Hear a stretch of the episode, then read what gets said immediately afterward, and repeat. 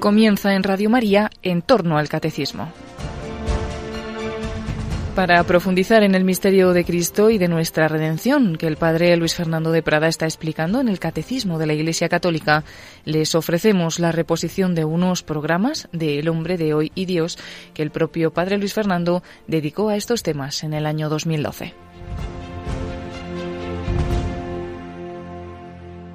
Jesucristo, el Hijo de Dios, el Hijo del Hombre, es Salvador y modelo para todas las circunstancias de la existencia. Hoy seguimos fijándonos en su vida humana. ¿Nos acompañas?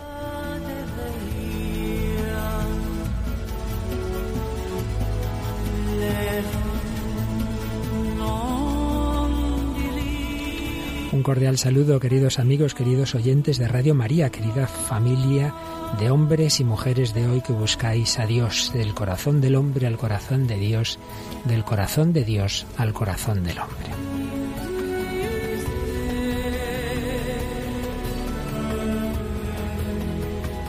Y entre esos hombres y mujeres están nuestras colaboradoras. En esta semana tenemos a Raquel Sánchez Mayo. Hola Raquel, ¿qué tal? Muy buenas, padre. Bueno, aquí dispuesta a colaborar en tu turno. Ayudar en lo que se pueda. Es mucho, Raquel. Pues nada, vamos a seguir profundizando en este bloque del programa en la figura central del cristianismo que es Jesucristo.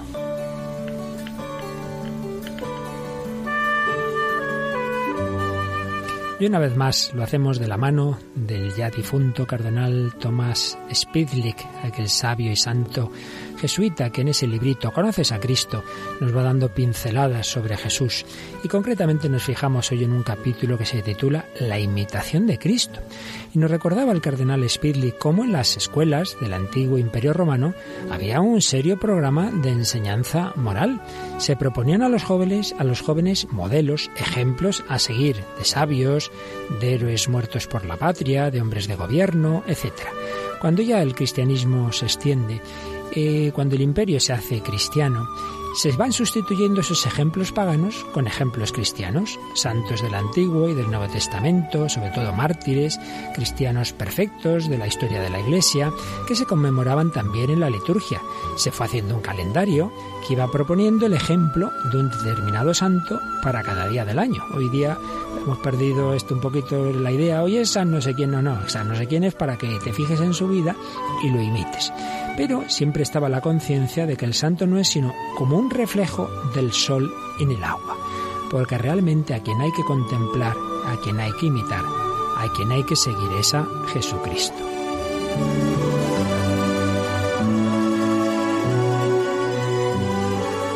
Los primeros discípulos no tenían más libro para aprender que lo que habían visto en su maestro. Por eso es un tema importantísimo en la historia de la espiritualidad, la imitación de Cristo. Dirá San Juan Clímaco, un cristiano es uno que imita a Cristo en la medida de lo posible para el hombre, en palabras, en acciones y en pensamientos. Eso sí, hay que tener cuidado con entender bien esto de la imitación de Cristo, porque Lutero decía, ¿qué es eso de imitar a Cristo como si fuera un modelo externo separado de mí mismo? No, es que esa no es la imitación cristiana, no es que yo vea un modelo fuera de mí y por mis fuerzas lo imito, no, no es así, no es Cristo delante de nosotros, sino Cristo dentro de nosotros. Por eso San Pablo dirá que hay que vivir en Cristo. Ya no vivo yo, sino que es Cristo quien vive en mí. No se trata de imitarle como a un héroe humano cualquiera, no tenemos fuerzas, necesitamos su fuerza, la fuerza de Cristo. Y pone el cardenal Spildick un par de ejemplos muy bonitos, uno especialmente me ha llamado la atención. Eh, habla de un joven pintor que era gran admirador de un maestro de pintura italiano que se llamaba Domenichino. Entonces decidió imitar este joven uno de los cuadros de Domenichino en una iglesia. Estaba ahí trabajando y lo iba bastante bien. Pero cuando llegaba a copiar el rostro de una persona que estaba en el cuadro original, no había manera. Lo hacía una vez, lo hacía otra, y en un momento se le acercó un señor mayor que le estaba observando. Cogió el pincel y sin esfuerzo terminó el cuadro. Y esta vez sí que era una estupenda reproducción del gran maestro. El joven miró aturdido a ese anciano. Señor, usted es un ángel. Y el viejo sonrió. No, no soy un ángel, soy dominiquino. O sea que era el autor del cuadro original el que le había ayudado a hacer la copia. Pues bien, se pone este ejemplo como un ejemplo de lo que es la imitación de Cristo. No es que yo por mis fuerzas cojo mi pincel e imito a Cristo, no puedo. Tiene que ser el propio Cristo que coge mi mano y es el que me va guiando. O dicho de otra manera, Cristo vive en mí, Cristo vive en el santo y es el mismo quien pinta su imagen en su corazón. Es el Maestro Divino el que nos comunica su talento. Y otro ejemplo que cuenta el cardenal Spilli, que es más conocido, no se sabe hasta qué punto es historia o leyenda, sobre el santo príncipe Venceslao, que llevaba leña y comida a los pobres durante el duro invierno, y en una ocasión, como penitencia, andaba descalzo por la nieve. El paje que lo seguía no soportaba el frío y se quejaba. Entonces el santo le aconsejó que pisara exactamente sobre sus huellas, en las marcas sobre la nieve. Y al hacerlo así, el paje sintió un gran calor en sus plantas. Pues es una imagen de cómo si seguimos a Cristo, si vamos tras sus huellas, Jesús nos dará la fuerza, nos dará el calor del amor.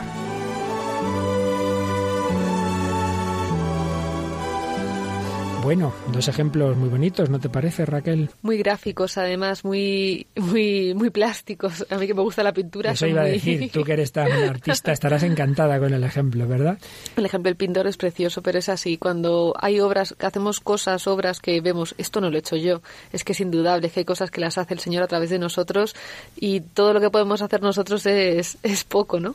Sin duda, es un tema muy importante que a veces en efecto se entiende mal eso de la imitación de Cristo, eh, como si Jesús fuera solo modelo que está ahí frente a nosotros y usted imítele por sus fuerzas. Es imposible. Necesitamos el Espíritu Santo que entre en nuestro corazón y es Él el que va formando en nosotros la imagen de Cristo. Y por tanto no es imitación mía, sino el propio Jesús que como ese gran maestro va guiando nuestra vida, va guiando nuestra mano.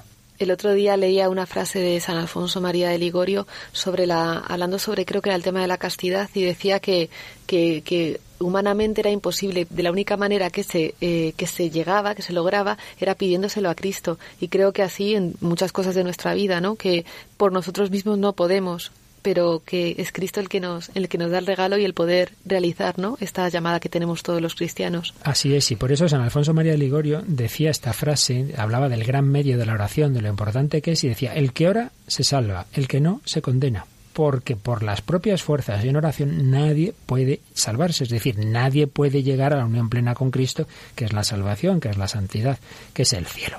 Pues bien, vamos a fijarnos un poquito en ese Cristo que ya una vez que hemos explicado en qué consiste la imitación, que no es que yo le miro y hago por mis fuerzas lo que puedo, sino movido por su espíritu, vamos a fijarnos un poco más, lo hemos ido haciendo en, en programas anteriores, en cómo toda su vida, toda su vida es un misterio, un misterio a reproducir en nuestra vida en la medida en que el Señor llama a cada uno a hacerlo. Porque, por ejemplo, llama a imitar de una manera muy especial eh, sus 40 días en el desierto, pues a, las personas llamadas a una vida contemplativa, no, de la misma forma al que llama a vivir en medio del mundo, ya se entiende. Por eso depende todo del Señor. Pero Dicho esto, toda su vida es modelo para el cristiano. Vamos a ver en cómo el Catecismo de la Iglesia Católica en sus números de resumen sobre la vida de Cristo nos habla de A ver, ¿qué nos dice el 561? La vida entera de Cristo fue una continua enseñanza. Su silencio, sus milagros, sus gestos, su oración, su amor al hombre, su predilección por los pequeños y los pobres, la aceptación total del sacrificio en la cruz por la salvación del mundo, su resurrección, son la actuación de su palabra y el cumplimiento de la revelación. Por tanto, no sólo aprendemos de Cristo escuchando sus enseñanzas, Sermón del Monte, etcétera, sino fijándonos en su propia vida. Todos los detalles, como nos dice este texto del Catecismo, sus mismos silencios. Por ejemplo, ¿recuerdas tú algún momento en que se dice que Jesús callaba? ¿Algún silencio? Te quedas tú también en silencio con cara de susto. Estoy intentando pensar. Seguro que te acuerdas enseguida, pero para no alargarnos te voy a soplar un poquito. Cuando un pájaro de cuenta llamado Herodes, sí. ¿te acuerdas? En algún momento de la pasión, En la pasión le interrogaba y dice el Evangelio que Jesús no le respondió una palabra. Es un silencio, es un silencio que algo quiere decir. Seguramente quería decir que al que busca la verdad, él le respondía, pero al que simplemente quiere pasárselo bien, quiere divertirse, ¿para qué? Eh, y eso pasa mucho en las discusiones. Tú te encontrarás con personas despistadas, apartadas de la fe, pero ves que buscan, entonces vale la pena hablar con ellas. Y otras que le digas lo que los digas son para meter el dedo en el ojo, ¿verdad? Entonces no vale mucho la pena entrar en discusiones. ¿No has notado ese dos tipos de discusiones? Sí, lo que pasa es que Jesús lo tenía muy claro y a nosotros a veces, aunque sea, se nos mete el orgullo y tenemos que contestar. A veces lo hacemos mal por orgullo. Bueno, bueno, bueno. Vamos a seguir eh, ya que estamos hablando de esos discípulos de Cristo, a ver qué nos dice el Evangelio, eh, perdón, el Catecismo sobre sus discípulos. Los discípulos de Cristo deben asemejarse a Él hasta que Él crezca y se forme en ellos. Asemejarse a Él, pero fíjate como dice, hasta que Él crezca y se forme en ellos. De nuevo es la misma idea, no me asemejo como por imitación externa, sino dejando que Él entre en mi corazón. Y después el catecismo se va fijando en los grandes momentos de la vida de Jesús, algunos de ellos ya hemos hablado en otros programas, pero vamos a ver en resumen esas pinceladas 5, 6, 3 pastor o mago, nadie puede alcanzar a Dios aquí abajo sino arrodillándose ante el pesebre de Belén y adorando a Dios escondido en la debilidad de un niño. Así pues, primera etapa de la vida de Jesús, evidentemente su nacimiento, sus primeros meses. ¿Cuál es la idea para nosotros? Pues la importancia de la humildad, la importancia de la sencillez. Hay que arrodillarse. ¿Tú sabes lo de la entrada a la Basílica de Belén, lo de la puerta? Sí, lo sé. Cuéntanoslo un poquito. pues la, la, entrada, la entrada al lugar del nacimiento de Jesús es una puerta muy pequeñita que solo se puede entrar si uno se agacha, ¿no? Se agacha. Dicen que es eso, ¿no? Que es el solo, o sea, el misterio, el misterio solo lo puede entender el humilde, ¿no? El que se... En realidad, Raquel, no sé si lo sabes, históricamente, se hizo así para, como ha habido tantos follones en Tierra Santa, para que no entraran a caballo pues diversos ejércitos que a veces iban a profanar la iglesia, decían, vamos a poner una entrada bajita por lo menos no puede entrar el caballo. Pero luego enseguida se vio que había una implicación espiritual. Si tú quieres entrar en el misterio de la Navidad, tienes que ser humilde, tienes que arrodillarte, como nos dice aquí el catecismo. Pero bueno, luego Jesús va creciendo un poquito y ya es un jovencito y es un adolescente que está en Nazaret y ahí nos da el 5, 6, 4 otra idea. Por su sumisión a María y a José, así como por su humilde trabajo durante largos años en Nazaret, Jesús nos da el ejemplo de la santidad en la vida cotidiana de la familia y del trabajo. Es muy importante, y fíjate que es tremendo, que de unos 30 años más o menos de vida oculta apenas tenemos dos o tres frases en el Evangelio. Lo más largo de Cristo apenas tenemos más que eso, unas pequeñas frases. Bueno, las gestas se gestan lo importante, lo grandioso que va a ocurrir en la vida pública y por supuesto en el Calvario, tuvo una larguísima preparación humilde y escondida. Cuando queremos ser sacerdotes tenemos años de seminario. Una persona entra en la vida religiosa años de noviciado. Muchas veces eso muy escondido. Y el matrimonio, que no es menos difícil que estas vocaciones, pues debe tener unos años de preparación. Pues todo ello Jesús también quiso enseñarnos que no hay que ir enseguida a la apariencia, a lo externo, a lo público, que primero hay que vida oculta, oración, silencio, trabajo trabajo. No pensemos que salvan las almas más un misionero en no sé qué país que el que Dios le ha llamado a estar barriendo una calle. Si te ha llamado a eso, tú salvas las almas con tu humilde trabajo. Y decía Santa Teresita que recoger un alfiler por amor de Dios puede salvar almas. De eso nos da ejemplo Jesús en Nazaret. Así que tú cuando estés en tu trabajo ahí un poco aburrida, pues te acuerdas de Jesús ahí eh, haciendo bancos, que diría yo, ¿para qué tengo que hacer aquí estos bancos con la madera que me enseña San José, verdad? Es que a veces parece que en esto de la, bueno, del cristianismo tenemos todos como como afanes de, de, hacer algo, ¿no? Parece que hay que hacer algo y muchas veces pues no el Señor pues nos pide esto, ¿no? Lo que es pues lo, lo que nos mata, lo ordinario, ¿no? Lo ordinario, hija mía, lo ordinario. Vida de familia, él es cuando estaba en su casa pues tenía que obedecer a María y a José y él sabía bastante más que ellos y sin embargo pues les hacía caso, humildad, convivencia con caridad, el trabajo, etcétera, etcétera. Muy bien. Pero llega un momento en que Jesús se despide de la Virgen, ya habría muerto San José y comienza va a comenzar su vida pública, pero tiene esto un, dos pórticos, digámoslo así. Uno público, que es su bautismo, 565. Desde el comienzo de su vida pública, en su bautismo, Jesús es el siervo, enteramente consagrado a la obra redentora que llevará a cabo en el bautismo de su pasión. Es todo un gran misterio en que se va revelando quién es ese. Por un lado es el siervo, es un hombre que se pone en la fila de los pecadores, no porque fuera pecador, ya sabemos, sino porque carga con nuestros pecados. Es el Cordero de Dios que asume nuestros pecados para quitar los pecados del mundo.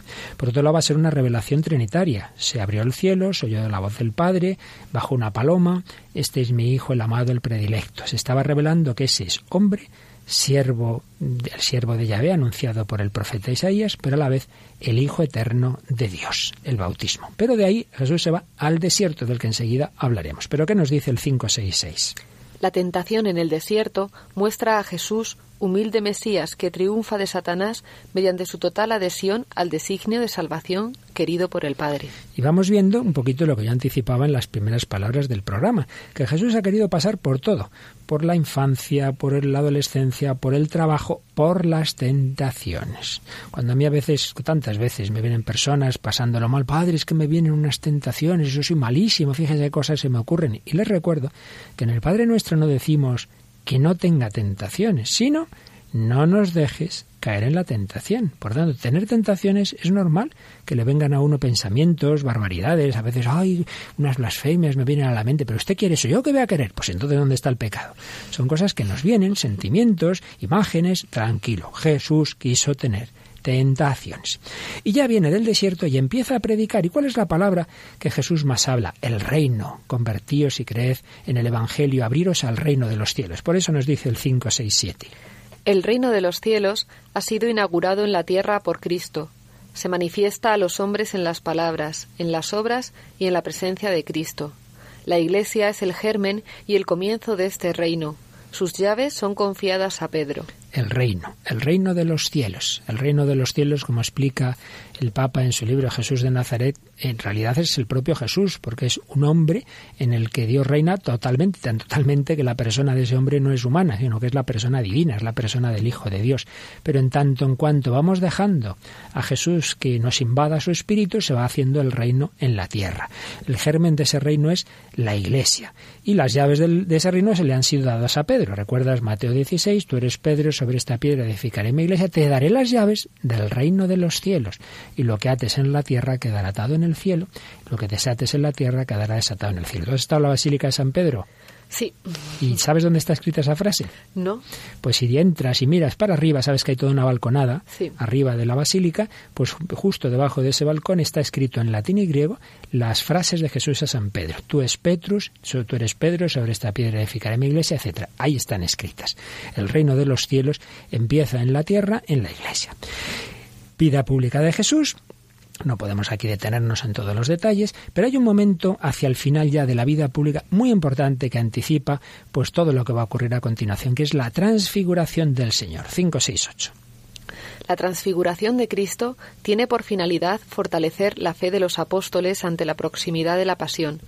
La subida a un monte alto prepara la subida al Calvario.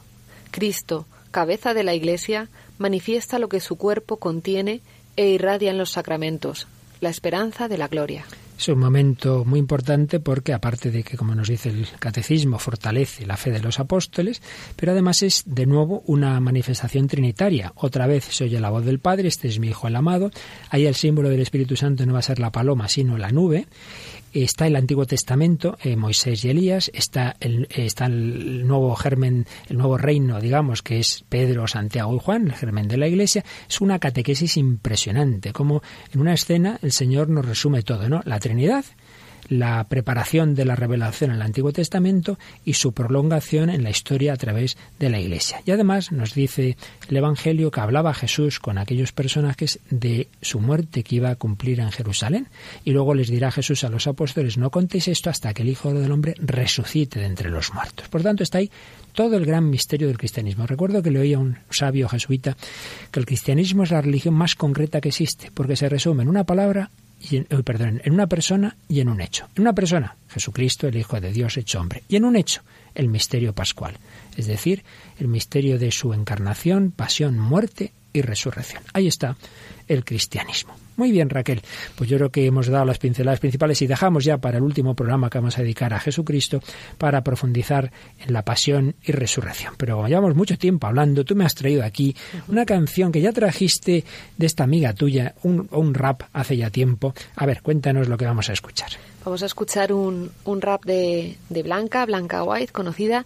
Os aconsejo también que la busquéis en, en Facebook, que tiene también su página y cuelga también cosas graciosas y contenidos también bonitos. La canción La canción se llama A veces no sé. A veces no sé. Y bueno, yo creo que, que va a gustar mucho. Tiene, tiene una mezcla. Y creo que también colabora Javi. Y, y bueno, pues nada, escuchamos este estilo peculiar, pero lo que siempre decimos, eh, el mensaje evangélico se tiene que encarnar e inculturizar en distintos estilos, también en un estilo moderno como es el rap.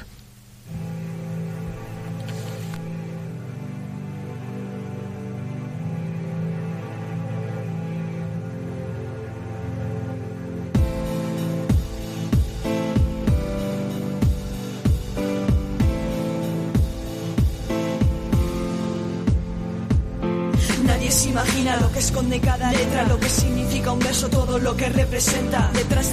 Rima, sabes lo que se gesta y cada gesto, cada coma, la combinación perfecta. Es que escribo para ti, solo tú eres mi vida, solo tú eres mi rima. Y si en ti esto desafina las notas de mi camino, la verdad y la vida, solo tú eres Jesucristo, mi consuelo cada día. Es la alegría más profunda, todo va por dentro, la certeza que constato ya no hablo de lo que siento. Sabes que no te entiendo y que por eso te quiero. Como siempre fue el primero y sobre todo el más sincero. Si lo que espero no esperara, camino serena. Ya me explicaste un día que no mereces la pena, sé que mereces la vida. quiero darte la entera y sé que solo tú entiendes lo que implica esta ofrenda. Si me hablan de soledad, yo escucho presencia. Si me hablan de silencio, yo escucho audiencia.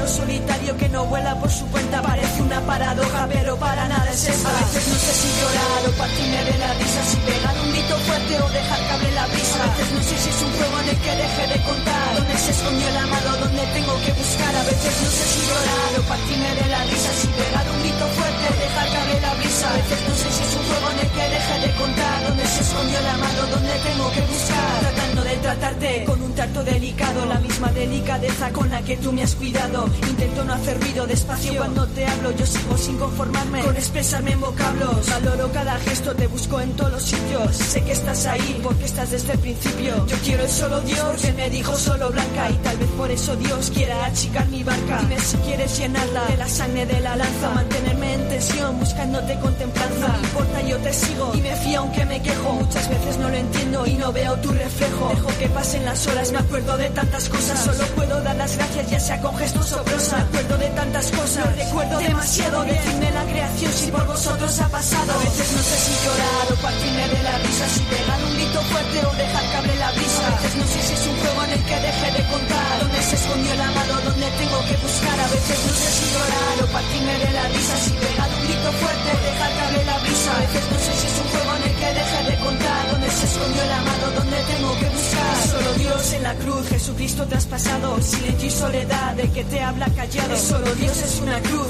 no logro entenderlo. Te necesito solo, ya no intento comprenderlo. Fijo los ojos en Cristo, siempre he encontrado la pista. Cuando no te miro a ti, me empieza a doler la vista. Lo he sentido y te lo digo porque es lo que experimento. Me han llorado los ojos cuando no has sido mi centro. Te busco y no te encuentro. Y luego me pregunto si es que puedes encontrarme en medio de todo el mundo. Subamos al monte a orar, conviene que desvanezca. Menos yo a cada día y que el espíritu crezca. Quiero desaparecer, que solo me veas tú, que solo te vea a ti, que solo vea tu cruz. El ruido me está matando, pero también tu silencio me refugiaré María hasta que se calme el cencio. A veces no sé si llorar o partirme de la risa, si pegar un grito fuerte o dejar que hable la brisa. A veces no sé si es un juego en el que deje de contar. Dónde se escondió el amado, dónde tengo que buscar. A veces no sé si llorar o partirme de la risa, si pegar un grito fuerte o dejar que hable la brisa. A veces no sé si es un juego en el que deje de contar. Dónde se escondió el amado, dónde tengo que buscar. A veces no sé si llorar o partirme de la risa, si pegar un grito fuerte o dejar que hable la brisa. A veces no sé si es un juego en el que deje de contar. Dónde se Están escuchando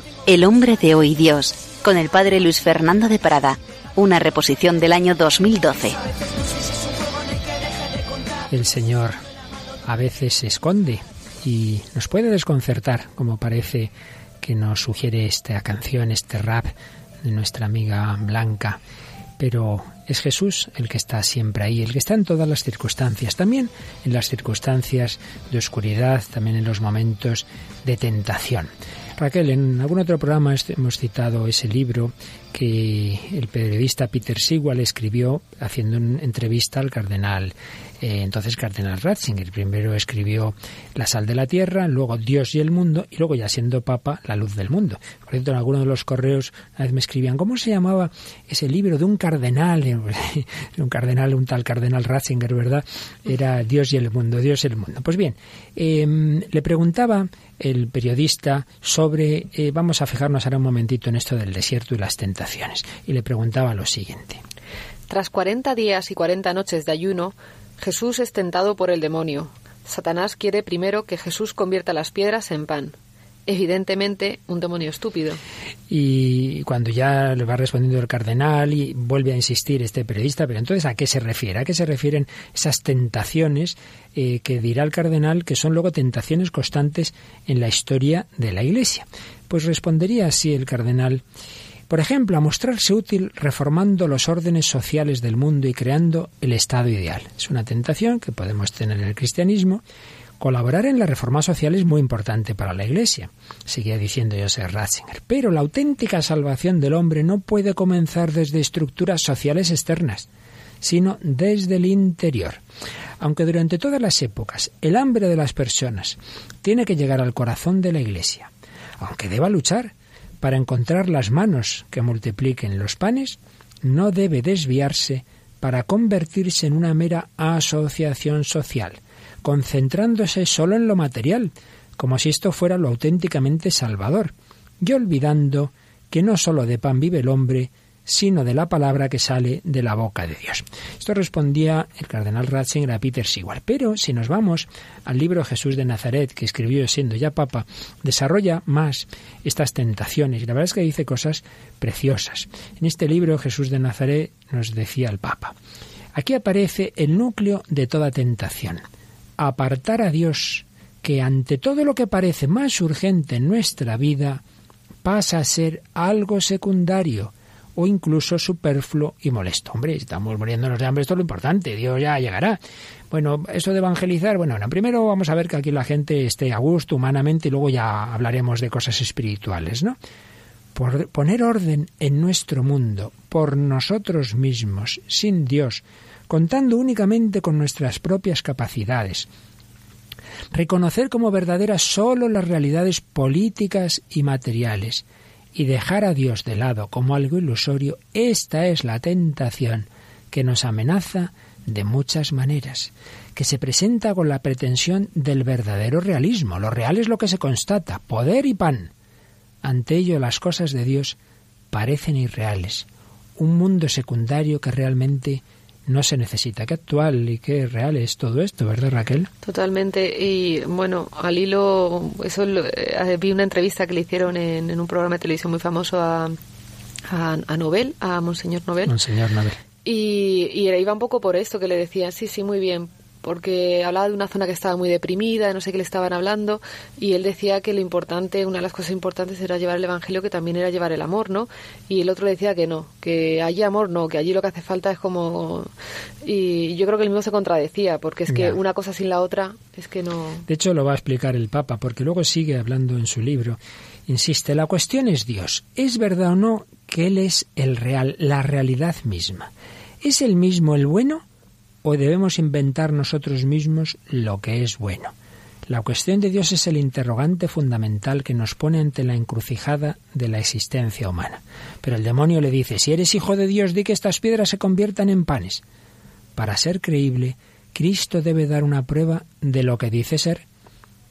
Y esta petición se la dirigimos también nosotros a Dios, a Cristo y a su Iglesia a lo largo de la historia. Si existes Dios, tienes que mostrarte. ¿Qué es más trágico? ¿Qué se opone más a la fe en un Dios bueno y a la fe en un redentor de los hombres que el hambre de la humanidad? El marxismo ha hecho precisamente de este ideal de que todo el mundo pues tenga las necesidades materiales satisfechas el centro de su promesa de salvación. Habría hecho que toda hambre fuera saciada y que el desierto se convirtiera en pan. ¿No se deberá decir lo mismo a la Iglesia? Esto que dices que le decían a este obispo. Si quieres ser la iglesia de Dios, preocúpate ante todo del pan para el mundo. Lo demás viene después. Resulta difícil, reconocía el Papa, responder a este reto, precisamente porque el grito de los hambrientos nos interpela y nos debe calar muy hondo, eso por supuesto. Pero la respuesta de Jesús no se puede entender solo a la luz del relato de las tentaciones. Entonces aquí el Papa lo relaciona con el relato de la multiplicación de los panes. Sabes que los evangelios nos hablan de dos multiplicaciones de panes, que mucha gente seguía a Jesús eh, o escuchaban su palabra y claro, de repente dicen, bueno, esta pobre gente está sin comer. Entonces, ¿por qué ahí Jesús multiplica los panes y en cambio en las tentaciones al demonio le responde con eso de no solo de pan vive el hombre? Entonces el Papa lo explica de una manera como siempre profunda y preciosa y ve las diferencias entre ambos relatos. Y es que ahora en esa multiplicación la gente había llegado para escuchar la palabra de Dios y para ello habían dejado todos los demás. Y así como personas que han abierto su corazón a Dios y a los demás en reciprocidad, entonces ya pueden recibir el pan de modo adecuado. Este milagro de los panes supone tres elementos. Primero, que le precede la búsqueda de Dios, de su palabra, de una recta orientación de toda la vida. Segundo, el pan se pide a Dios. Y por último, un elemento fundamental del milagro es la mutua disposición a compartir. Y así escuchar a Dios se convierte en vivir con Dios y lleva de la fe al amor, al descubrimiento del otro. Jesús no es indiferente al hambre de los hombres o sus necesidades materiales, pero las sitúa en el contexto adecuado y les concede la prioridad de vida. ¿Te ha gustado la explicación, eh? Muy buena, sí. Es impresionante, o sea, cómo el Papa va profundizando en las cosas, ¿no? Y recuerda a un jesuita alemán que fue ejecutado por los nazis en su país, en Alemania, que tiene esta frase preciosa: el pan es importante. La libertad es más importante, pero lo más importante de todo es la fidelidad constante y la adoración jamás traicionada. Alfred Delpe. Y seguía diciendo el Papa, cuando a Dios se le da una importancia secundaria, en nombre de asuntos más importantes, entonces fracasan precisamente estas cosas presuntamente más importantes. Y aquí Raquel viene la respuesta a lo que dices que le decía ese periodista Monseñor Nobel. Cuando Occidente da ayudas a los países en vías de desarrollo, basadas en principios puramente técnicos materiales, dejando de lado a Dios con su orgullo del saberlo todo, ha hecho del tercer mundo el tercer mundo en sentido actual, porque esas ayudas han dejado de lado las estructuras religiosas, morales y sociales existentes y han introducido su mentalidad tecnicista en el vacío. Creían poder transformar las piedras en pan, pero han dado piedras en vez de pan en vez de transformar las piedras en pan, han dado piedras en vez de pan. ¿Qué verdad es? Muchas sociedades que tenían una vida eh, tranquila, de, familiar, y se ha metido a la mentalidad occidental de, de una manera que ha roto esas estructuras y ha hecho al final mucho más daño. Está en juego la primacía de Dios. Se trata de reconocerlo como realidad, una realidad sin la cual ninguna otra cosa puede ser buena. Y aquí viene el punto clave. No se puede gobernar la historia con meras estructuras materiales prescindiendo de Dios. Si el corazón del hombre no es bueno, ninguna otra cosa puede llegar a ser buena. Y la bondad de corazón solo puede venir de aquel que es la bondad misma, el bien. Fíjate, si es que es de sentido común, pero se nos olvida. Pensamos que por dar bienes o cambiar estructuras, una sociedad se hace buena. Que nombre que no. Anda que no ha habido revoluciones en países contra un sistema injusto. Hacen la revolución, suben al poder los revolucionarios y de nuevo pasa lo mismo. Se quedan ellos con lo principal en nombre del pueblo, de la justicia, de no sé qué. Un cuento chino, porque el pueblo sigue pasándolo mal y esos nuevos gobernantes, teóricamente, a lo mejor de un planteamiento socialista, comunista, etcétera, y, y sin embargo es otro tipo de capitalismo, un capitalismo de Estado, porque lo que no ha cambiado son los corazones. Los corazones de los hombres no cambian, cambian las estructuras, pues me da igual quién esté arriba o quién esté abajo.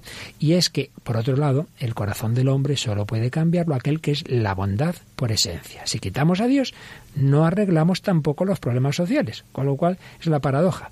Si buscamos a Dios, al final también recibiremos lo que necesitamos materialmente, pero si buscamos lo material sin Dios, al final ni Dios ni lo material. ¿No te parece?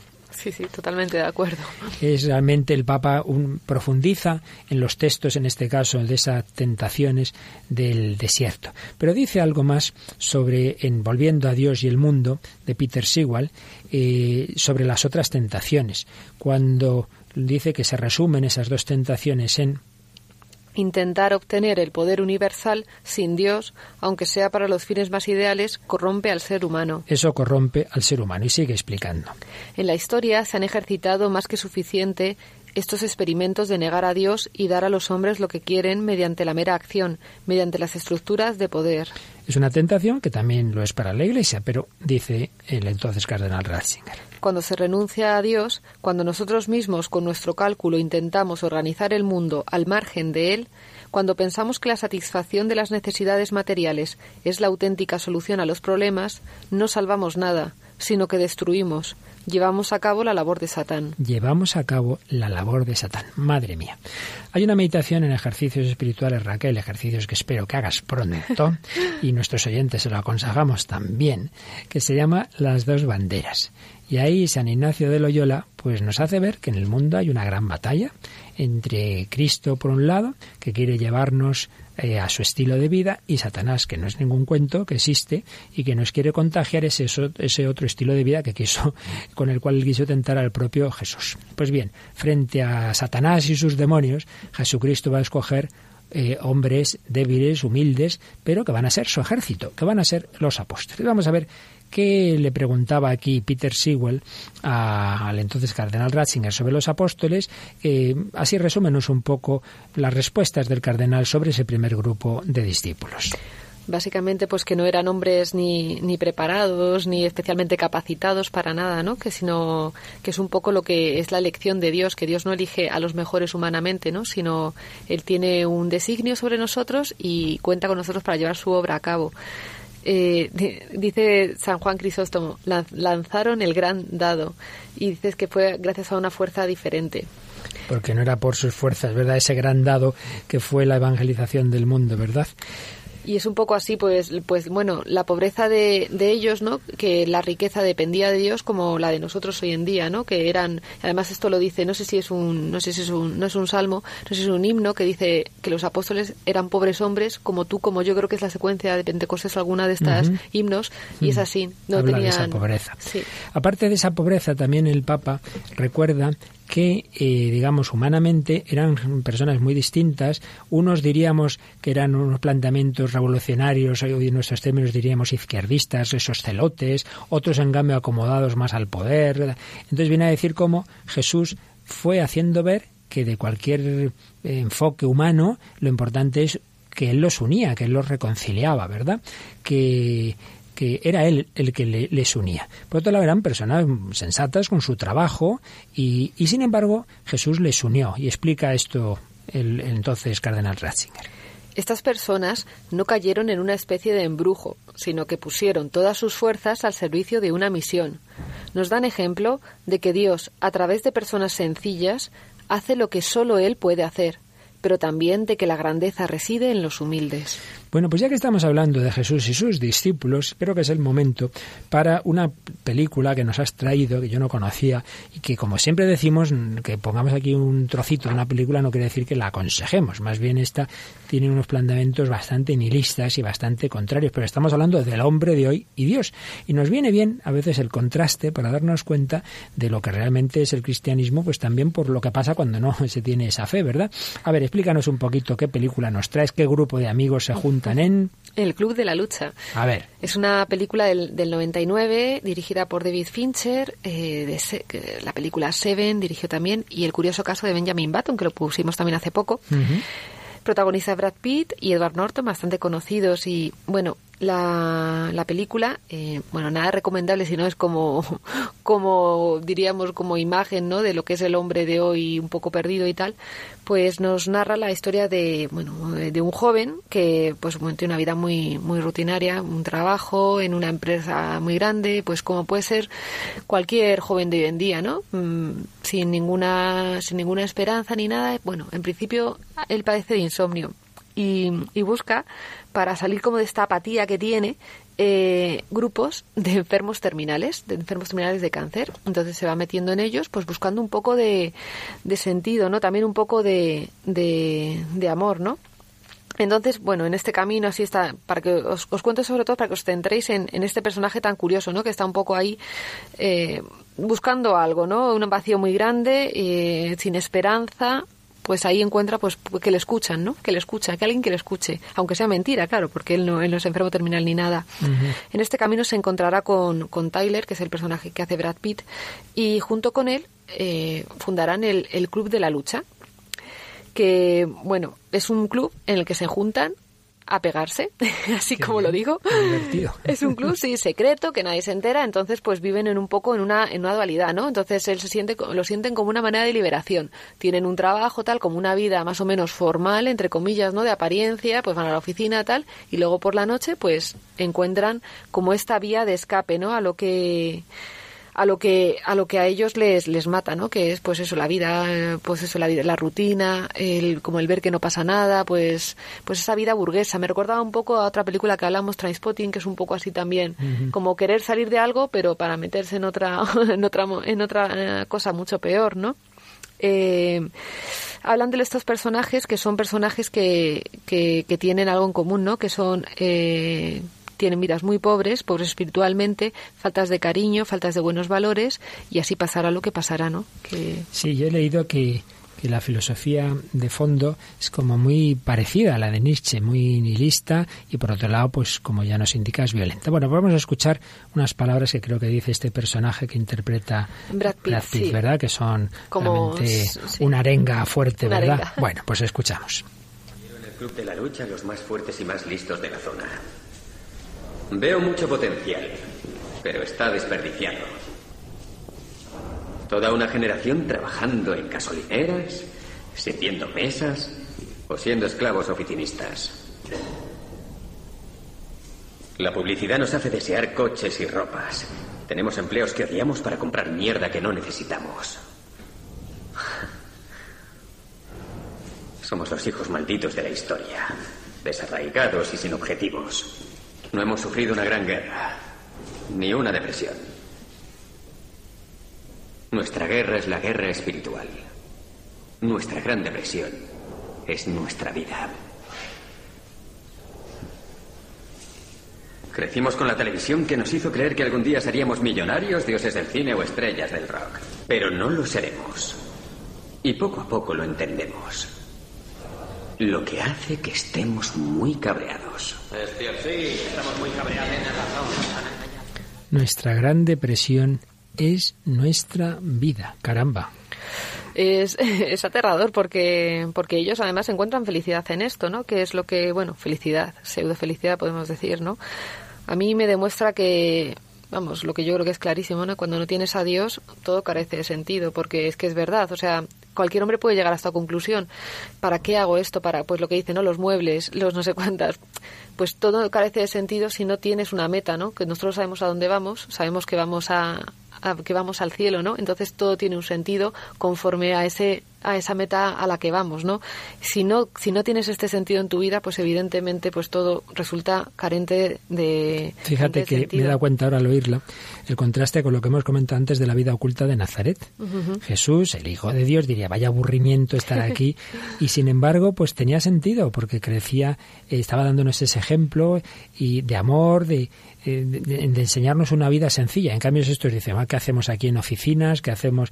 No tiene sentido esa vida que les parece rutinaria, ¿verdad? Rutinaria y aburridísima. Y luego también, pues, en el fondo una búsqueda de Dios también, porque se crean sus propios ídolos. Dice, la televisión nos dice que vamos a ser actores ricos o cantantes o lo que sea. Entonces, cuando ven que esos ídolos que ellos han puesto a confianza en llegar a ser algo pues no es así, porque la vida no siempre es así, a lo mejor a alguien le toca, pero no es así, pues evidentemente caen en, el, en la desesperación, ¿no? Pero en el fondo no es otra, otra cosa que la búsqueda de Dios, ¿no? De que erigirte un algo y ese algo se cae y te quedas en el, en, el, en este vacío, ¿no? De, de, no encontrar, de no encontrar nada, ¿no? Fíjate, también podemos ver ahí un poquito algo que está ocurriendo estos últimos años, ¿no? Estas situaciones de crisis, esos movimientos que aparecen, 15M, etcétera, que muchas veces tienen un, digamos, una cierta justificación por situaciones que hay injustas, ¿no? Pues aparece ahí que si la publicidad, que si no sé qué, que crean, de acuerdo, eso es verdad. Pero claro, la respuesta es esa revolución, esa amargura, como dice al final, estamos muy cabreados, es pues un poco lo que quería el marxismo, no era solucionar propiamente eh, los problemas sociales, sino que la gente estuviera tan enfadada que hiciera una revolución que, que llevara a sus fines, ¿no? Eh, entonces, sí, el punto de partida es verdad en las situaciones que muchas veces nos tientan a la revolución, pero de nuevo, lo que antes decíamos, la primera revolución es que cambie tu corazón, que solo puede cambiarlo Dios. Si tú no empiezas amando al que tienes cerca, no me vengas con cuentos chinos de que vas a cambiar la sociedad. Y en el fondo es el problema de, de todos ellos. O sea, hay una, hay una conversación, ¿no? Que, que él dice, dice, nuestros padres eran modelos de Dios y nos abandonaron. Entonces se ve como un desarraigo, ¿no? Y entonces al final mm, él dice, ¿qué puedes pensar sobre Dios? Se supone que no tienen, o sea, que no tienen conocimiento de Dios, pero, o sea, al final estas experiencias te llevan a Dios, a una falta de amor, a una falta de cariño, que, o sea, que si no te vuelves a Él, pues eh, se queda, pues, esta, esta amargura de la que hablas, ¿no? Que es muy de la posmodernidad, de la cual también ha habido una frase que, que es clarísima, ¿no? Somos hijos malditos desarraigados. Si hubo una generación o hubo un modelo cultural el, digamos, moderno de pretender un ideal de hombre sin, sin Dios o con Dios muy escondido, pero un ideal de hombre, hoy día ya nada de ideal de hombre. De hecho, aparecen muchas veces expresiones muy negativas respecto del hombre en esta película. Pues fíjate que volviendo a Dios y el mundo, eh, cuando habla un poquito, le pregunta el periodista sobre el sentido de la vida de muchas personas, le dice algo que tiene bastante que ver con justamente esto que estamos hablando ahora. ¿Qué le preguntaba Peter Sewell al cardenal Ratzinger? Muchas personas creen que su vida es una especie de película y que en esa banda biográfica pueden poner personalmente en escena todos los cortes, todas las escenas. Realmente se impone la reflexión. ¿Por qué dar rodeos en mi vida? ¿Por qué esforzarme? ¿Ponerme a buscar? Ejercitar el autocontrol o ser constante, es decir, tomar ese difícil camino que los discípulos recorren con Jesús. ¿Por qué la vida no debe ser simplemente fácil? ¿Por qué la vida no debe ser simplemente fácil? Y mira cómo respondía el cardenal Ratzinger. Eso solo podrían permitírselo aquellos que despiertan a la vida con la mesa puesta. Eso es una fantasía de las clases acomodadas que no tiene en cuenta que para la gran mayoría de los individuos la vida es lucha, por eso considero ese hacerse a sí mismo un egoísmo y un deterioro de la vocación. Y lo explica un poquito más. Quien piensa que en él ya existe todo y en consecuencia puede nutrirse de esa plenitud y disponer de todo, se niega lo que podría dar.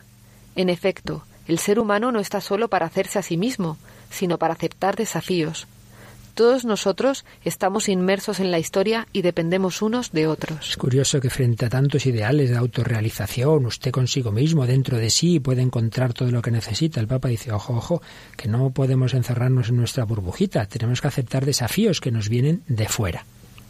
Por eso, el ser humano no solo debería pensar qué quiere, sino más bien preguntarse para qué es bueno y qué puede aportar entonces comprendería que la realización no reside en la comodidad, en la facilidad y en el dejarse llevar, sino en aceptar los retos, en el camino duro. Todo lo demás se convierte en cierto modo en aburrido. Solo la persona que se expone al fuego, que reconoce en sí una llamada, una vocación, una idea que satisfacer, que asume una misión para el conjunto, llegará a realizarse. Como ya se ha dicho, no nos enriquece el tomar el camino cómodo, sino el dar. Es curioso que aquí puede parecer que hay una relación con esta película, que puede ser aburrida la vida, pero precisamente cuando uno solo busca su propia realización. No, no, de acuerdo, hay que aceptar los retos, hay que exponerse al fuego, pero precisamente para dar lo mejor de ti mismo para los demás, para meterte en una gran aventura. Y no existe mayor aventura que la de seguir a Cristo. Con el grupo Alborada vamos a ir acabando nuestro programa en esa gran aventura que es para todos seguir al Hijo de Dios hecho hombre, modelo de hombre, modelo de entrega, de unión con Dios. Te seguiré, a donde vayas yo iré, te buscaré, aunque pierda la vida te amaré si puedo más que a mi vida. Te anunciaré como mi dueño y señor. Luz que alumbra mi camino, camino que mi vida guía. guía que me enseña a ser, a ser del mundo la luz. Luz que alumbra mi camino, camino que mi vida guía, guía que me enseña a ser, a ser del mundo la luz.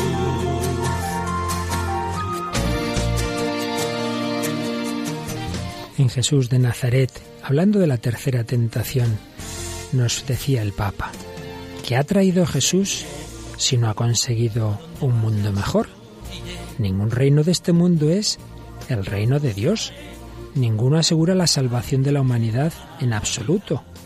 El que afirme que puede edificar el mundo según el engaño de Satanás, hace caer el mundo en sus manos. ¿Qué ha traído Jesús realmente? Si no ha traído la paz, el bienestar para todos, un mundo mejor. ¿Qué ha traído? La respuesta es muy sencilla. A Dios. Ha traído a Dios. Ahora conocemos su rostro. Ahora podemos invocarlo. Ahora conocemos el camino que debemos seguir como hombres en este mundo. Jesús ha traído a Dios y con él la verdad sobre nuestro origen y nuestro destino, la fe, la esperanza, el amor. Solo nuestra dureza de corazón nos hace pensar que esto es poco.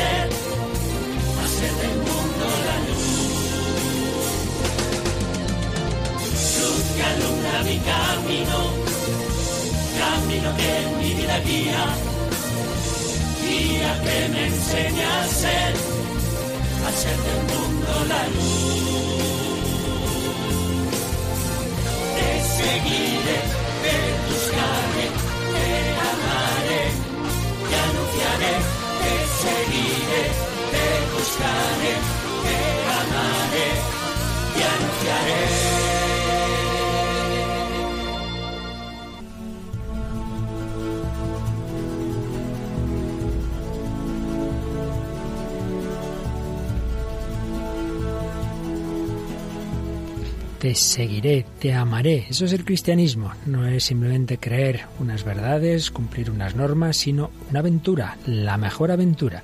Seguir a Jesucristo, conocer, amar, seguir imitar a Cristo. Bonito programa, ¿verdad Raquel? Yo creo que sí, que ha estado muy bien. Vale la pena. Gracias de nuevo Raquel, Raquel Sánchez Mayo, que esta semana pues tanto nos ha ayudado a preparar y a locutar este programa. Gracias a Mónica del Álamo y a Juan Manuel en el control. Y sobre todo gracias a todos vosotros, queridos amigos. Que el Señor os bendiga y hasta el próximo día, si Dios quiere.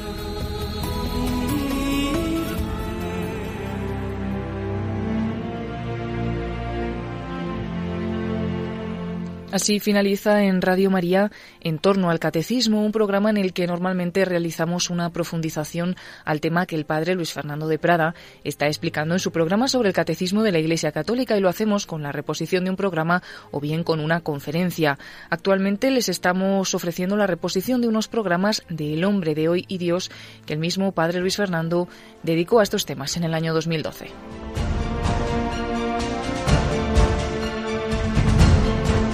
Pueden pedir estos programas en el 902-500-518 o accediendo a la página web www.radiomaria.es. El próximo sábado les ofreceremos el último de estos programas.